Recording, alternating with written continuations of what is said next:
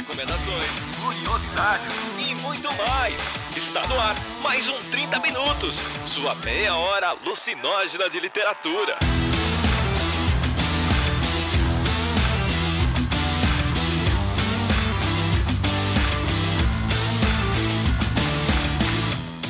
Este é mais um 30 Minutos, comigo apresentando dessa vez o Luiz Beber, o seu host é, temporário. Ou será que sou mesmo? Não sei quem eu sou. E ela aqui que está sempre nesse 30 minutos, mas no final das contas vocês vão descobrir que se passava apenas da versão do Vilto Reis com o modulador de voz, Cecília Garcia Marcon. Nossa senhora, gente, ele acabou de transcrever uma distopia. Cecília não existe, Cecília é Vilto, Vilto é Cecília. Meu Deus do céu, já pensaram? Credo, né? Não, eu existo de verdade, tá bom? E aí nós temos ele, que é um, um nenê que tem problemas para gravação de som, porque é aquilo, né? Criança mexendo com aparelho eletrônico, dá nisso. E aí, ele hoje moveu céus e terras e mares e furacões pra gravar esse cast, né, meu querido? Ai, eu sou Arthur Marqueto e não tô com tanto problema assim agora. Não é só o fato de ter que gravar em vários lugares diferentes e ter vários microfones e vários problemas e defeitos com cabos, que significa que seja um esforço tão grande. Não chega a ser um problema, é mais um desafio. Exato, é, um, é uma maneira de mostrar o afeto que eu tenho, entendeu? Por gravar o podcast. Isso tudo, na verdade, seria muito, muito bem resolvido. E dessa vez o cast uh, vai pros europeus, né? Porque vez outra a gente é obrigado, mas dessa vez é uma história curiosa, porque vamos, no meio dessa pandemia que tá todo mundo em casa, discutir uma obra com certo aspecto doméstico, né? Dias de Abandono de Helena Ferrante, ou não, de Helena Ferrante, essa é a grande questão que fica, mas o mais importante é que temos aqui vocês dois que leram a obra e que estão dispostos a discutir a obra em si, né? E entrar nesse mundinho aí sobre o abandono e sobre como é que é lidar com os altos e baixos e principalmente como é ter que lidar sozinho com a parte mais trágica da vida. Nossa. Nossa, Eu já Beber. resumiu já que já começou o cast. É, então, gente, o cast é esse mesmo. Era, é isso daí que o Beber falou, tudo isso. É, vocês podem. É, é isso. Pronto, pode desligar. 30 minutos mais curtos de todos os tempos. Começou hoje.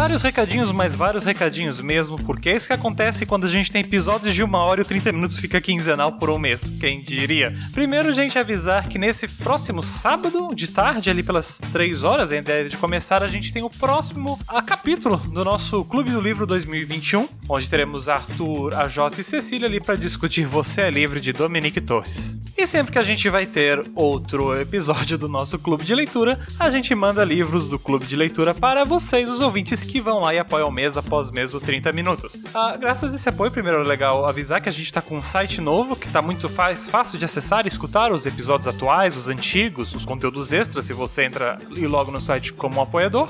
E além dessa contrapartida, nós mandamos livros para os nossos apoiadores. Então, Lucas Brito Silva, fica atento aí para receber em casa o livro do clube desse mês. E Daniele Feijó, você pode ficar esperando o livro do preço que vem já.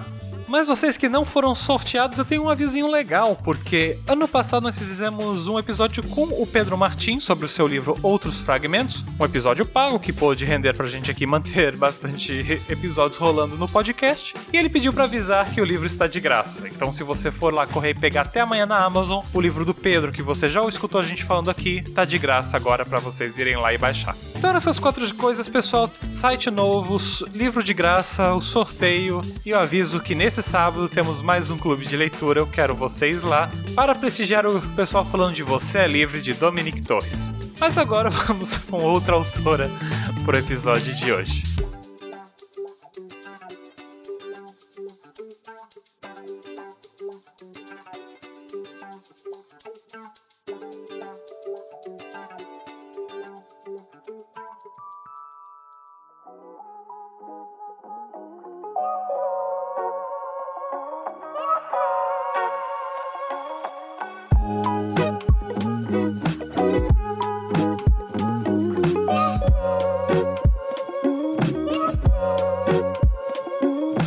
Recentemente, eu não sei se vocês souberam, mas ah, o mundo lá fora virou sopa, né? e nós estamos todos trancados em casa. Há um grande mar de sopas, você não, sabe, não pode sair na rua sem bota, né? Puta, se fosse sopa era da hora, né? Era só nós sair e tomar, pô. Mas tá todo mundo em casa. Bem, estar em casa geralmente ativa os nervos das pessoas que estão em casa. Eu não sei quanto a vocês, mas, por exemplo, eu passei a brigar muito menos porque eu percebi que não dá para vencer briga com uma pessoa chamada Olga. Nossa, mas precisou morar com ela para descobrir? Ela com certeza tá sempre certa, bebê. Eu tô daqui, já sei. Mas a Olga dessa história aqui é uma Olga que passa por uma situação muito mais trágica. E aí eu queria saber primeiro, antes de ir pro Arthur e pedir uma sinopse, Cecília, por que esse vício em histórias trágicas nesse podcast? Ah, gente, porque cada um tem seu craque, né?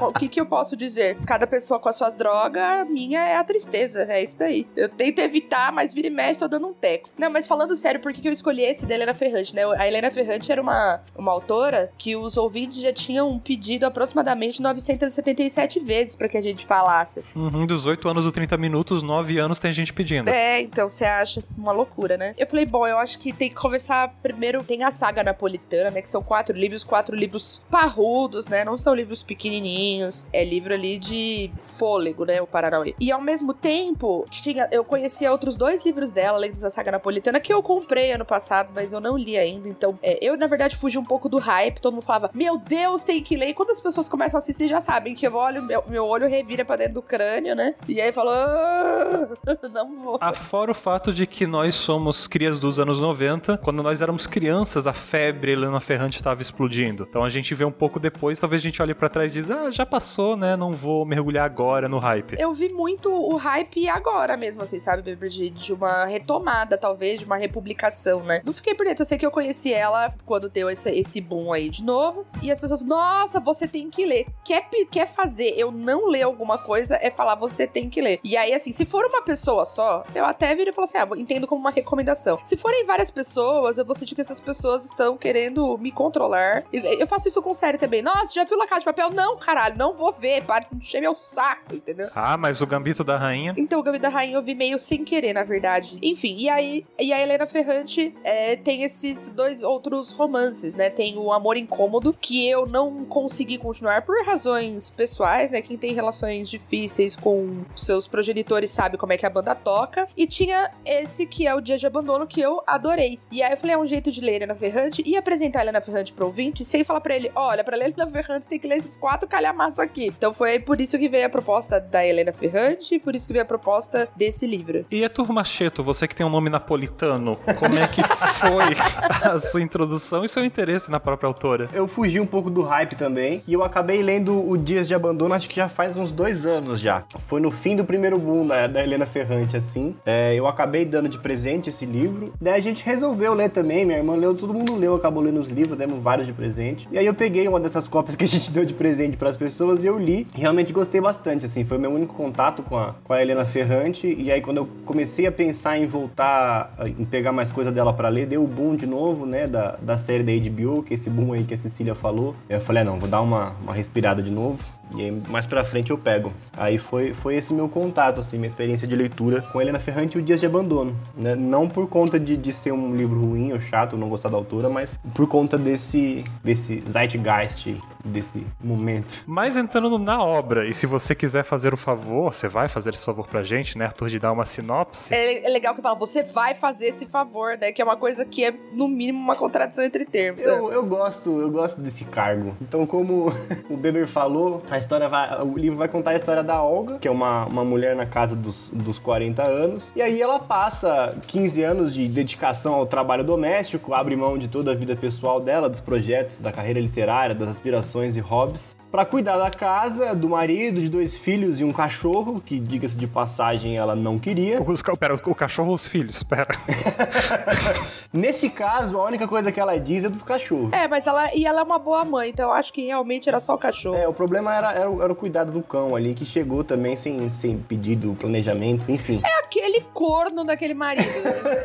Exatamente. Porque esse é um lixo, um lixo. Se você leu e você não sentiu ódio do Mario, lê de novo até ler certo. E depois de tantos anos de dedicação. É, então, e aí nesse, nesse momento, então, depois ela é abandonada pelo marido e ela entra num, num vazio de sentido, né? E o espaço familiar ali passa a ser reconstruído, não oferece mais consolo. Eu gosto muito do jeito que esse livro abre. Para mostrar a sinopse, eu queria ler esse primeiro parágrafo rapidinho. É, até pra esclarecer vocês que não é spoiler que o marido vai abandoná-la. O livro abre com isso, gente. O livro, inclusive, eu acho um começo maravilhoso. Abre aspas. Uma tarde de abril, logo após o almoço, meu marido me comunicou que queria me deixar. Fez isso enquanto tirávamos a mesa, as crianças brigavam, como sempre, no outro cômodo, o cachorro sonhava resmungando ao lado do aquecedor. Disse-me que estava confuso, que vivia maus momentos de cansaço, de insatisfação, talvez de covardia. Falou por muito tempo dos nossos 15 anos casados, dos filhos e admitiu que não tinham que reclamar de, nem deles nem de mim. Manteve a compostura de sempre, contendo um gesto de excesso com a mão direita, quando me explicou com uma careta infantil que vozes leves, um certo sussurro, o levavam para outro lugar. Depois assumiu a culpa de tudo que estava acontecendo e fechou com cuidado a porta atrás de si, deixando-me como uma pedra ao lado da pia. E aí, é, é, a partir daí, é que a gente vai entrando nessa narrativa, né? Ela vai se desdobrando um pouco de maneira gradual. Então ela vai achando que é mais uma das vezes em que ele sai porque tá infeliz e depois volta, que é mais um desses surtos, mostrando que ele realmente é uma pessoa bastante bacana no casamento e que não seria a primeira vez que ele faria isso. Mostrando que qualquer ódio para ele é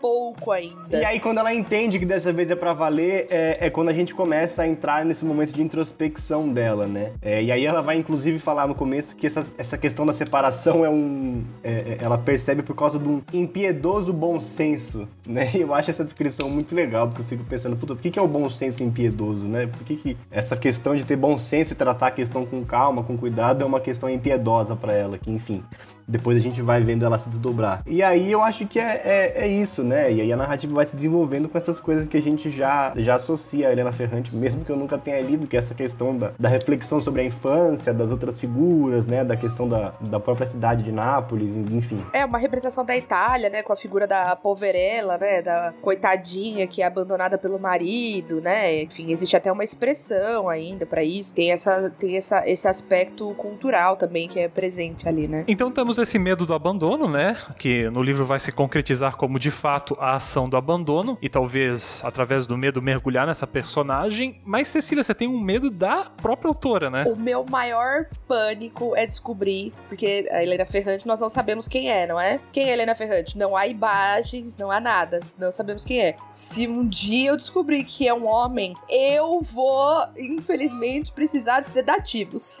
Eu vou precisar de tiro de tranquilizante para me recupera. Recuperar eu não vou lidar bem com essa informação. Então tejem avisado. Quem soubesse, Helena Ferrante for homem, não me conte, né? Ou venha com um tiro de, de tranquilizante pra Velociraptor, porque eu não vou ficar nada bem. Porque para mim é tão claro, então eu, eu sinto tanto como se fosse uma mulher escrevendo, que eu não vou aceitar essa informação, entendeu? Que além desse fato da gente saber que é um pseudônimo, entre aspas, em 2016 foi revelado quem é através de vazamento de dados bancários, o que não é uma coisa muito legal, mas esse aspecto aspecto de não saber quem é a pessoa, a personagem, o pseudônimo Helena Ferrantes, faz parte da mitologia acerca da autora e de ser uma autora que fala através da sua obra, né? Porque esse livro é narrado muitas percepções da personagem em primeira pessoa, né? Então talvez essa, esse isolamento, esse abandono do autor também faz parte para que você não ache em algum momento que é o autor falando e sim a personagem. Isso aí é um bloqueio para pessoas como a Cecília não deixarem de gostar da obra por causa do autor fazendo merda, entendeu? Então eu não sei quem é esse autor, eu posso vir falar simplesmente da obra, uma escolha artística interessante. Além de esperar que não, que não seja um homem, porque eu não sabia dessa treta dos dados bancários, não acho que não houve uma confirmação tão certeira, porque eu vejo muita gente especulando ainda. E é, é, eu realmente espero que não seja uma pessoa escrota, conservadora, louca, porque isso ia me deixar muito decepcionada também. Aí eu não ia conseguir mais ler a obra, que vocês sabem como é que eu sou, né? Então eu fico aqui apenas na torcida, mas enquanto isso é interessante porque aí a gente consegue falar pura e simplesmente do livro, mais nada. Então tem um aspecto muito interessante aí. Um tipo de esvaziamento de, de ego mesmo, eu acho, sabe? Porque qualquer prêmio, qualquer coisa, a pessoa nunca vai aparecer, sabe? Ela abre mão de um estrelato, digamos assim, né? Arthur, você tem uma relação diferente também pela autora fazer isso? Não, é o que eu ia falar, assim, eu não gosto da discussão de saber quem é a Helena Ferrante, porque a Helena Ferrante é a Helena Ferrante, né? Ela é um personagem e do personagem que ela tá sendo feita, ela é aquele personagem, né? Ela tem algumas entrevistas dela, né? E aí ela fala como as pessoas falam muito ah, de quem que ela é, do que que ela tá fazendo. Ai meu Deus, será que é Anitta? Será que é o Dominique? Ai meu Deus, quem que é? E, e fala-se muito pouco da literatura, né? É, eu acho que nesse ponto é bem o que a Cecília falou no final, assim. A ideia da gente entender que a Helena é uma pessoa que existe de verdade enquanto questão enunciativa ali, enquanto é, autora dentro daquele livro, é, é, é, muito mais interessante do que pensar como é que existe a relação da autora dentro da obra com uma autora, um autor possivelmente concreto, né? Porque a ideia de entender a Helena como uma pessoa valoriza muito mais o ambiente literário, a criação da literatura, o que está sendo feito ali dentro e proposto, parece, pelo menos na minha leitura, me faz valorizar mais a literatura e não a questão do lado de fora do mundo dos prêmios, do mundo da, de quem é o autor, do que, que ele faz. Eu acho que nesse caso, eu, eu, eu levo para mim a minha, relação, minha relação com a Helena Ferrante dessa forma. Ela é uma pessoa que escreve e ela, no mundo ali, na, na, proposta dela do livro, da narrativa, ela é uma pessoa que existe. Só concluindo isso que vocês dois falaram, a forma que ela explica essa situação, ela diz que não é uma situação de anonimato, mas uma situação de ausência. Então acho que é, é exatamente isso que vocês estão se propondo a consumir a obra dela. O autor está ausente, então você não tem uma muleta para analisar a obra. É, e às vezes na própria, na própria existência, digamos, a própria presença, para usar o termo do autor, você acaba recorrendo a ele muitas vezes para comentar a obra, né? Então, ah, esse pedaço, isso daqui, o que, que você fez, o que, que você não fez, pipipopopó. Aqui não. Você que lute, entendeu? É, e aí, em termos, em termos de experimentação, isso é muito interessante mesmo. Acho muito, muito legal. Mas é aquilo, né? Só, só é legal quando você tem o talento da Helena Ferrante. Se você é um Zé Bosta e você faz isso, os meus vão falar assim: ainda bem que eu não sei quem é, porque eu queria sair pra agredir essa pessoa na rua. Funciona porque ela é boa. Tem importante dizer isso também, porque eu não acho que é algo que funciona para todos, né?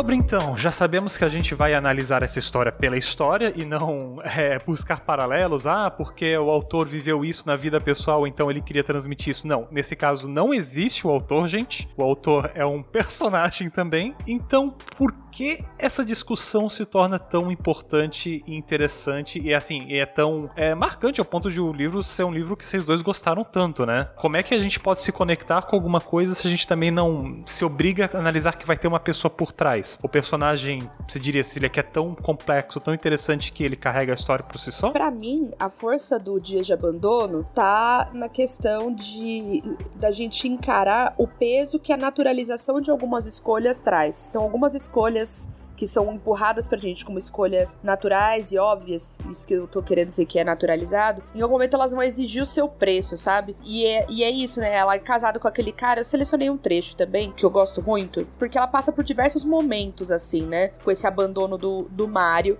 esse puto desse marido, né? Esse encosto, né, gente? Porque isso não era um marido. Que é aqui. Apaixonei-me por Mário quando jovem, mas poderia ter me apaixonado por qualquer um. Um corpo qualquer, ao qual atribuímos sabe-se lá quais significados. Um longo pedaço de vida juntos e você já acredita que ele é o único homem com quem pode se sentir bem. Atribuir-lhe sabe-se lá quais virtudes decisivas e em vez disso ele é só uma flauta que emite sons de falsidade. Você não sabe realmente quem é, nem ele mesmo. Somos ocasiões. Consumimos e perdemos a vida porque um qualquer, em tempos longínquos, por vontade de descarregar o pau dentro de nós, foi gentil e nos escolheu entre as mulheres. Então aí que ela fala assim, né, do tipo, não existe um grande motivo pelo qual ela fez tudo que ela fez, mas é porque, de alguma maneira, essa ideia de que o cara escolheu ela, aquele cara que é aquela pessoa tão incrível, faz com que pareça um ótimo negócio ter se casado com ele, né? Tipo, nossa, esse cara maravilhoso que ele é simpático e trabalhador e por isso vale a pena também eu abrir mão do meu trabalho e tal. Então, essas escolhas que são naturalizadas, em algum momento elas vão cobrar o seu preço, sabe? De alguma maneira, é como se fosse uma versão psicológica de um conto que o Vilto gosta muito, que é o Cobrador do Rubem Fonseca seca, sabe? Que ele chega e fala: Ah, eu já paguei o suficiente na minha vida, agora eu só vou cobrar. E aí ele vai e dá regaço, né? Ele começa cobrando do dentista que não consertou o dente dele e vai até as mulheres e tudo, assim. Ele começa a cobrar da vida porque ele já acha que já se fudeu o suficiente e agora é hora dele receber o que. as coisas pelas quais ele pagou, digamos assim, sabe? E eu acho que muitas vezes, principalmente em relações, acaba acontecendo isso, sabe? De viver um momento que parece. São escolhas que você vai colocando, ah, beleza, eu tô pagando isso agora tô pagando só que vai ter uma hora que você vai querer cobrar, né? E aí, no caso da, da Olga, ela teria ficado com esse cara o resto da vida dela, sem estar tá plenamente feliz, mas sem estar infeliz. Ela fica num estado de latência. Do tipo, ela não, ela, ela não é que ela estava, estava infeliz, ela simplesmente não estava feliz. Estava ok. Mas ela teria continuado ali com os filhos, aquele cachorro que, honestamente, ela nem gostava. Mas aí o cara, um belo dia, chega, senta, come, né? Porque precisa, uma comida que ele não fez, né? preguiça e falar, ah, então, aqui acho que eu vou indo, viu? Beijo, né? Até logo, obrigado pelos peixes. Basicamente é isso que ele faz, né? Mas não se preocupa que a culpa não foi sua, eu que tô cansado mesmo. Ai, que, é que ah, a gente precisa mudar, né? E aí, mas você pode ficar com as crianças, viu? Tudo bem por mim você ficar com eles, é uma coisa, né? E aí eu acho que é, a, a obra me pegou por aí, né? Porque o que que é essa mulher na meia idade que fez um monte de escolhas pela vida que não recompensaram? Não são escolhas que são feitas de forma totalmente abnegada, do tipo, não, eu escolhi, foda-se o que vier. Não, você faz escolha pensando no que você vai ter em troca. Tipo, beleza, eu tô abrindo mão da minha vida profissional, dos meus sonhos profissionais, mas você vai ficar comigo então, né? Vá, claro. E aí não, entendeu? Então, é essa moeda de troca que não volta, né? E é nessa verossimilhança dessa personagem com coisas que nós encontramos na vida, tu diria que tem que ser uma mulher que escreveu? É porque tem sentimentos como esse, né? Eu acho que é muito uma percepção feminina de olhar às vezes para relações que a gente tem ou teve e olhar que muitas vezes o que nos prendeu ou nos prende numa relação é ter sido escolhida. Percebe isso? É, ainda é muito forte na nossa sociedade, que funciona de uma maneira tão patriarcal e etc. Mas é muito forte ainda a ideia de que a mulher precisa ser escolhida de alguma maneira, né? Então, ser escolhida por um cara que tem algumas qualidades na superfície parece uma grande vitória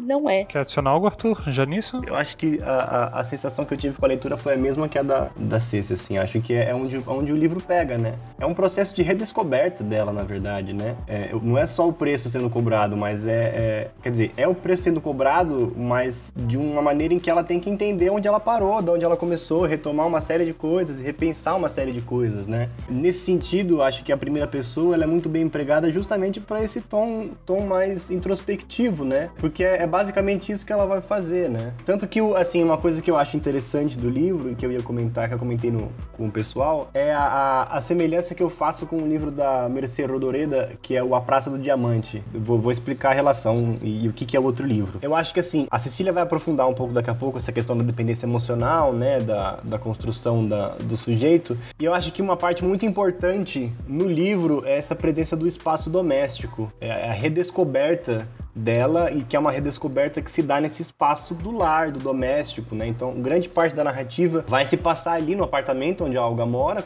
com os dois filhos, o cachorro e, e, o marido morou também. Quando muito vai se passar ali nas proximidades, no entorno do condomínio. E ali, como ela viveu essa vida, como a Cecília falou, de, de resignação, né? De, de estado de latência, de quase uma hibernação ali. Esse espaço da casa, ele também está muito é, é, é, próximo ao espaço do Mário, né? O espaço do, do serviço, né? Do trabalho não reconhecido. E aí acaba que o, o, o que ela faz em casa é muito associado ao que, era, o que ela era com ele. Não sei nem se com ele, mas o que ela era para ele. Porque ela era uma, uma, uma, pessoa que dependia dele para ser alguma coisa. E aí, quando você tem essa quebra, ela tem que repassar, reentender o que, que é o cotidiano dela, o que, que é o espaço do lar dela. E ela passa um tempão, na verdade, pensando uma maneira de reatar esse casamento, né? É importante, assim. Não é uma coisa que vem para ela de cara. De, no primeiro momento, ela, o que ela quer é o marido de volta. E aí, nesse primeiro momento, então, é, é, ela passa, inclusive, a refazer os pratos que ele gosta para poder conseguir conversar e entender o que tá acontecendo, né? Então é um primeiro momento dela de, de, de tentar esse contato com ele de novo, de tentar entender. Depois tem um momento de, de afastamento, né? De repúdio a tudo isso. E depois ela tem um momento em que ela consegue se entender. E aí nesses espaços existe todo um retrabalho do que tem do cotidiano, dos espaços vazios, dos, é, é, é, de como ela se relaciona com ambiente, da falta de atividade, no silêncio, né? Então não é um vazio que a gente entende só dentro dela,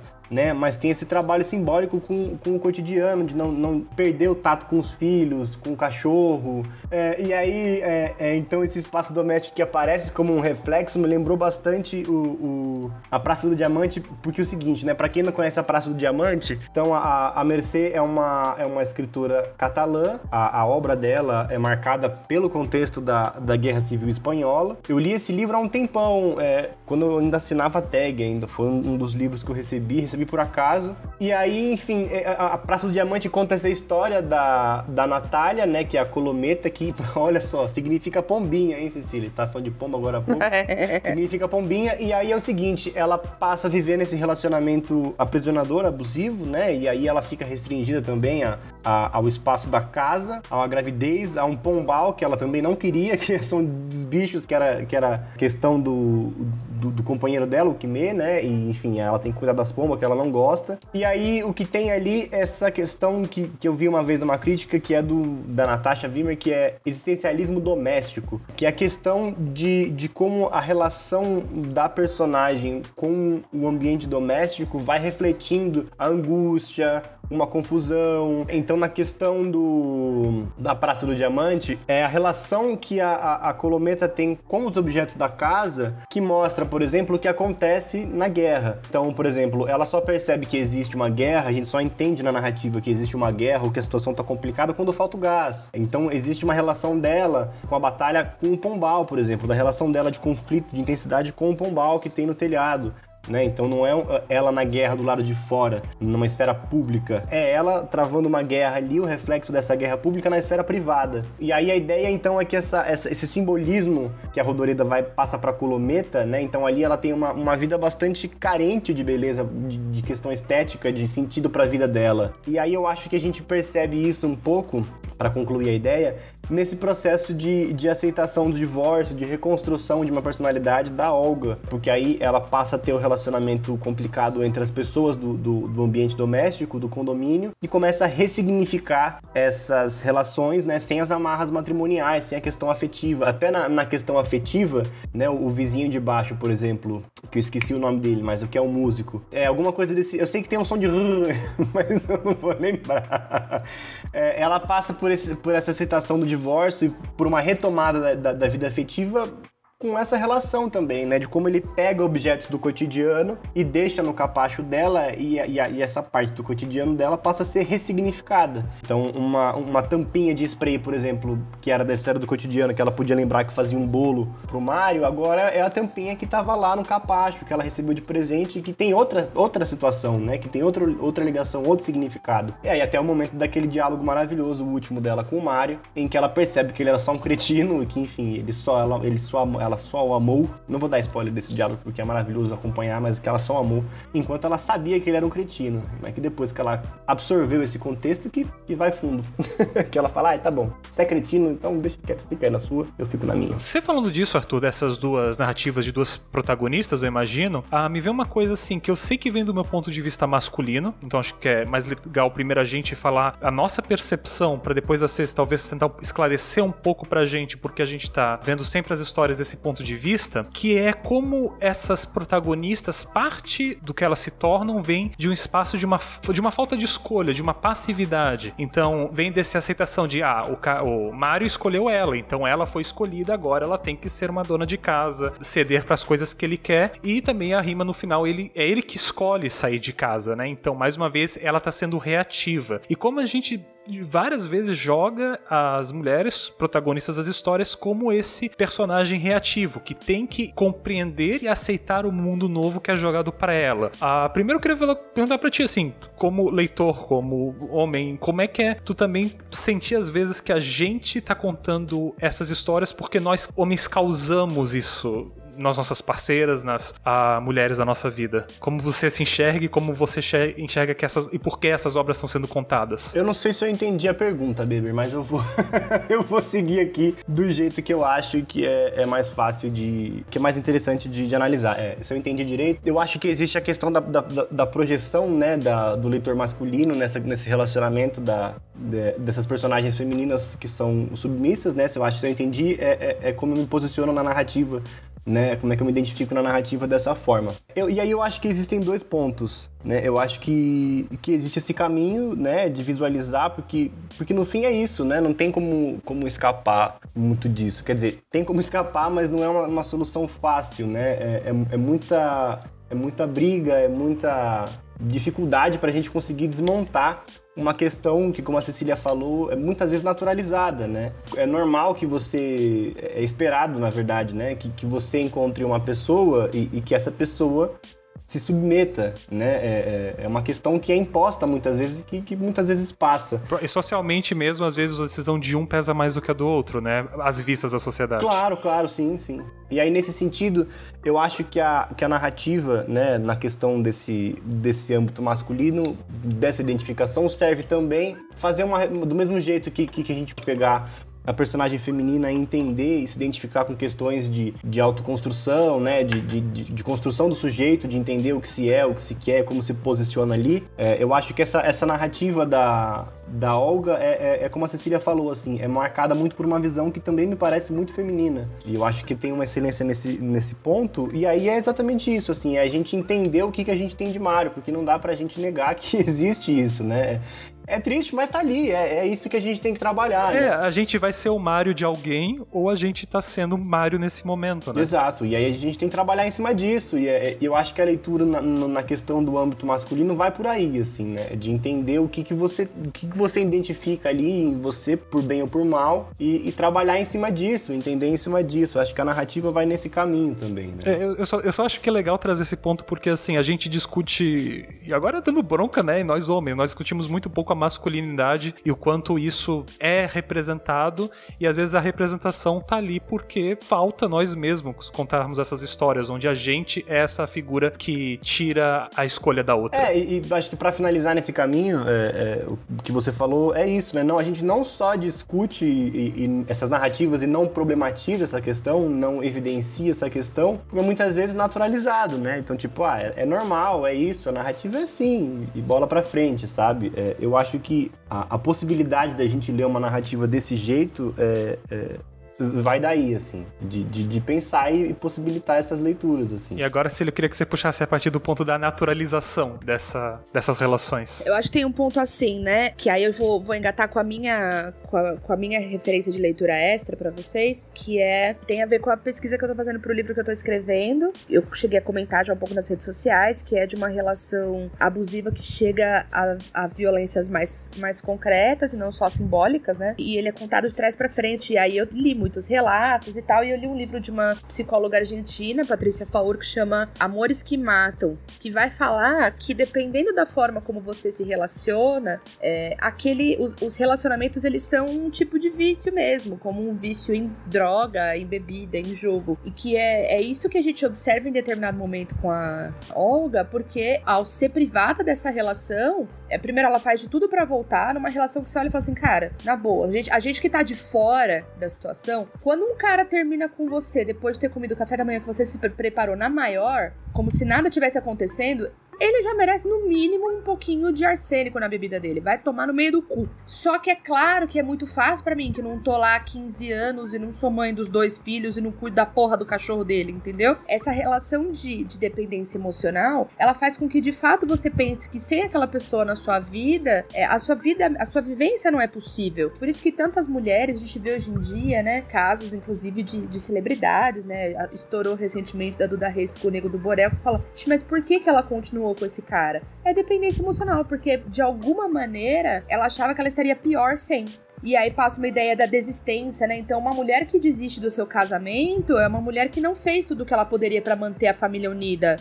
Uma mulher que desiste de reconquistar o seu homem ou de mantê-lo sempre interessado, porque é claro, né? A, função da mulher é ser uma porra de um circo de entretenimento no casamento, né? Tem que manter ele sempre interessado. Ela não tá fazendo tudo o que ela pode, né? A família, se a família não ficar unida, a culpa é dela. A filha dela atua um pouco nessa lógica, na verdade, né?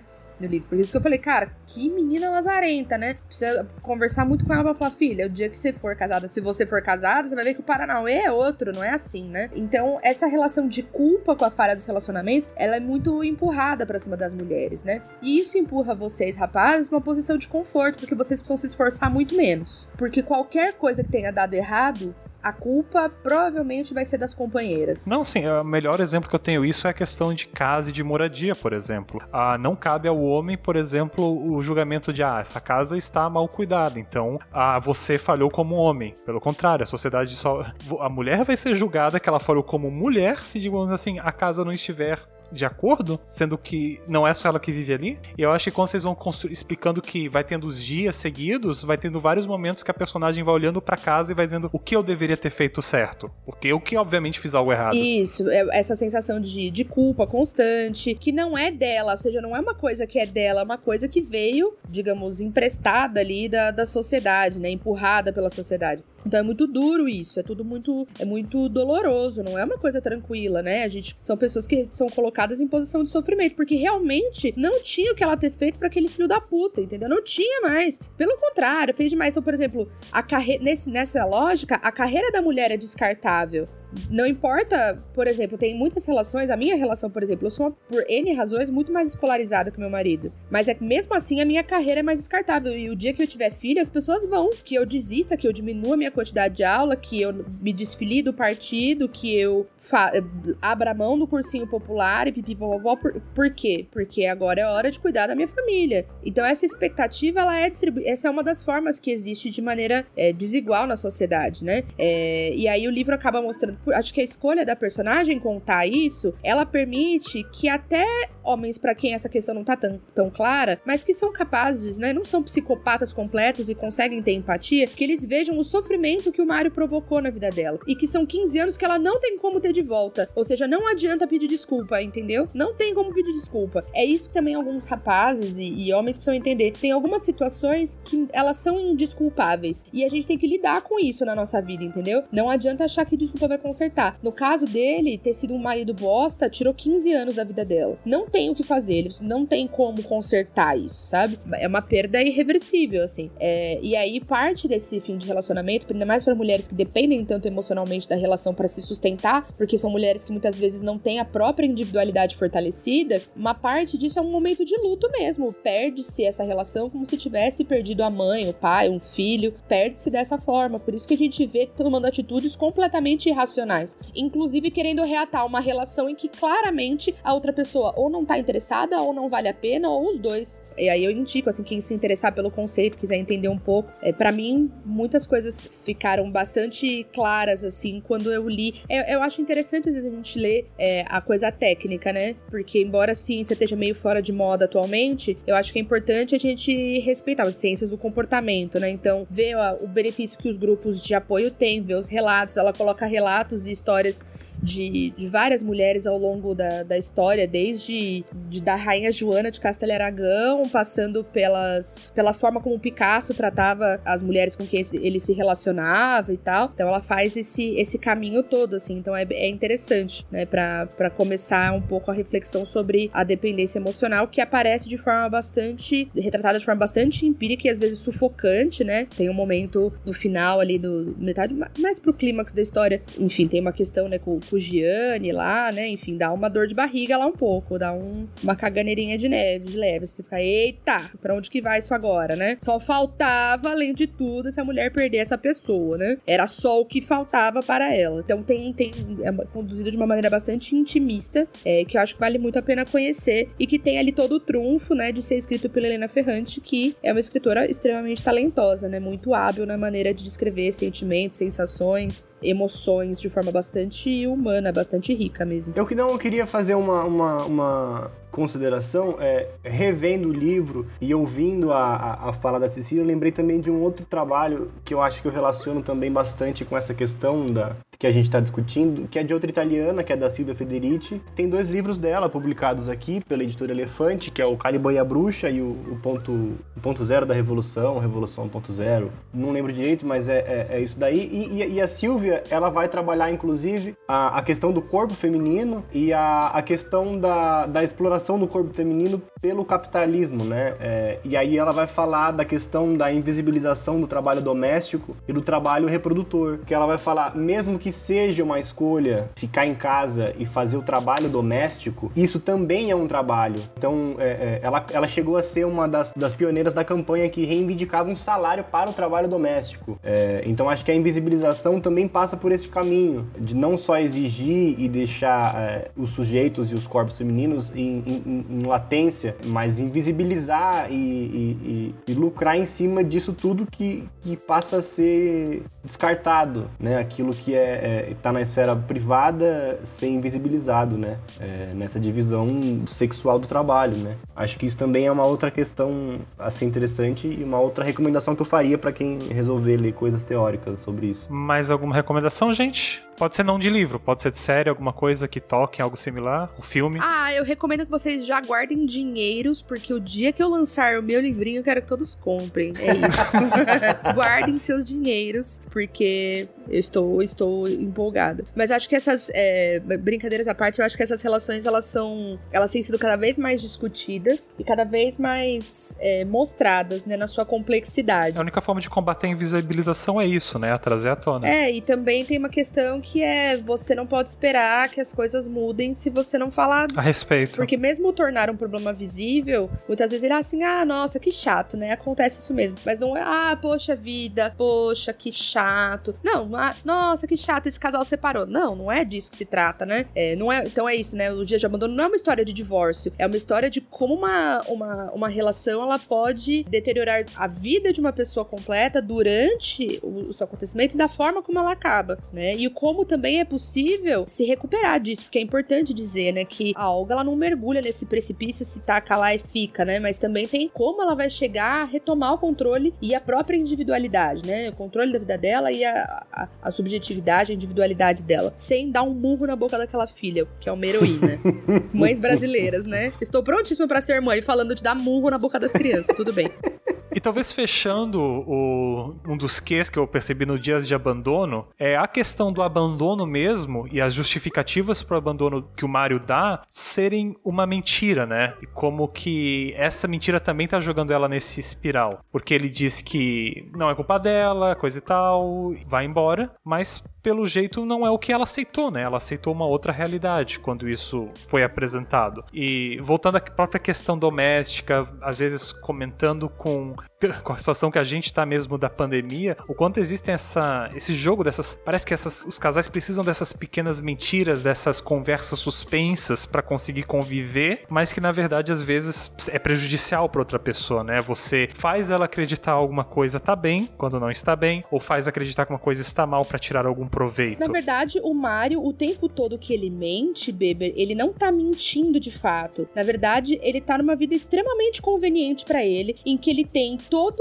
o benefício da, da família que ele pode exibir, de uma mulher bonita, filhos legais, um cachorro e tudo mais. Ele tem todo o benefício sem ter qualquer responsabilidade para manter essa situação. Entendendo mesmo o personagem, será que as mentiras também não são uma forma de manter esse status quo aos custos de destruir uma outra pessoa? Mas é que eu acho que ele não percebe que é uma mentira. Ele acha que é parte do jogo, do tipo, ah, não, entendeu? Por isso que quando ele diz, ah, não é sua culpa, é uma verdade, realmente não é culpa dela. Ele não tá mentindo aí, ele só é escroto pra caramba na forma dele de lidar, porque ele tinha expectativa de uma esposa que lidasse com, com a vida e com as demandas da vida de uma maneira a satisfazê-lo apenas. E a hora que ele não tá mais tão satisfeito assim, ele pode. Ele quase quando, quando ele rompe a relação de 15 anos dessa forma absurda, é quase como se na verdade ele estivesse fazendo o rompimento de um, um, contrato de negócios e não de um casamento, né? Você não termina um relacionamento dessa forma, ainda mais um relacionamento dessa duração, se você tem dignidade, né? É, mas não, é como se, quase como se ele estivesse demitindo um funcionário ali. Tipo, olha, a partir de amanhã você não precisa mais vir trabalhar, foi ótimo você aqui. É, não é culpa sua, é que a gente tá procurando o teu perfil agora na empresa, que é isso, né? Afinal, com quem que ele trai ela, Arthur? Com a dona Carla, um pouquinho mais nova. Um pouquinho mais nova, não! Vai tomar todo, vai se fuder todo mundo. Porque eu, se eu fosse a Olga, eu ia ter agredido ele fisicamente. Eu não ia, eu ia perder o réu primário. É, é, mas eu acho que é isso mesmo. Também eu tive a mesma visão, assim. Ele é um, um cretino. É um cretino básico, né? É um cretino padrão. Exato, mais morna possível. Né? É, ele não é um cretino cheio de, de planos maléficos e de más intenções. Ele é o, o, o mal banal, né? O, o, o acomodado, né? E, e, eu acho que, que ele. E a questão dessa, dessa comodidade fica tão clara que ele abandona ela, né? Por aquela questão que a gente sempre vê, ah, é uma moça mais nova, vai me, me trazer a virilidade de novo, mostrar e que, que, que vai acontecer? Porque uma hora a Carla também não vai deixar de ser o perfil da empresa. Pois é. E aí ele vai virar e falar assim: ah, Carla, ah, obrigado, viu? Mas é, não precisa mais vir amanhã, entendeu? Porque é isso, né? A coisa se torna descartável mesmo. E a comodidade dele não só no descarte, Cecília, eu também acho que fica também na situação de ser desejado, né? A, a inconformidade dele quando, por exemplo, ele percebe que ele não é mais amado pela Olga, que a Olga não tá mais sofrendo de amor por ele. Nossa, sé... nossa, o meu nervoso. Mas aí não é uma ferramenta de controle também? Tipo, eu consigo controlar e dominar essa pessoa enquanto ela tem... Também, mas não só, Beber. Também diz respeito a ele, né? Também diz respeito a quem ele é. Entende? Também no, na situação também diz respeito a ele ser um cara extremamente vaidoso. Que o que ele queria, na verdade, era comer a novinha e ter a ex-mulher cuidando bem dos filhos e chorando por causa dele, entregando potinho, entregando tapauer lá com a, com a caponata lá que ele gosta, entendeu? No fundo, o que ele queria era isso. É o nível de. Não, o nível, é um nível de vaidade. Comodidade é você querer levar o sofá que você gosta. Não. Isso é. Não é? É vaidade. Ele quer do tipo, nossa, essa novinha gostosa me quer. E a minha ex-esposa, que também tem lá o seu charme, me deseja também, entendeu? É, é, esse o ponto. E aí eu posso tirar selfie com meus filhos quando eu quiser posar de bom pai no, no Instagram. Ai, nossa. Aí fala assim, nossa, meu Deus, que saudade que eu sinto deles quando eles estão com a mãe durante a semana. Vai tomar no meio do ano, entendeu? E aí fica parecendo que é aquele personagem que está, sei lá, brinca com o brinquedo e quando tá bom, troca para outro, mas quer ter todos os brinquedos ao mesmo tempo. Me parece muito a figura de uma pessoa que talvez seja controladora, que seja aquela pessoa que quer ter a, as várias esposas, né? Só que também é um bosta incompetente, né? Que não consegue manter isso ali minimamente saudável. Parece não, é exatamente isso mesmo, bebê. é esse o personagem, então, que digamos assim, é o que dá o pontapé na história da, da Helena Ferrante. E da Olga, no caso. Infelizmente, precisou passar por isso. E vocês acham que, assim, uh, o livro encerra satisfatoriamente para vocês? Sim. Com certeza. Principalmente por, por ele não querer alongar demais a, a situação, assim, né? Ela vivencia uma crise muito intensa e depois que essa crise se, se resolve, né? Que é a crise do, do Gianni, que eu contei e tal, as coisas vão se reencaixando e se finalizam ali. Eu gosto de como a Olga termina esse, essa Acho que o que a gente acompanha é, no romance é uma fase muito ruim da vida da Olga, muito ruim, mas que termina passando, sabe? Do tipo, passou. Agora a gente vai pra uma fase boa, entendeu? E tu acha que durante todo o recorte tu conseguiu entender a vida dela ali nesse, nesse pedaço. Claro, porque essa fase ruim tá totalmente relacionada com as escolhas que ela fez durante é, esse casamento, né? Inclusive a escolha de se casar em si.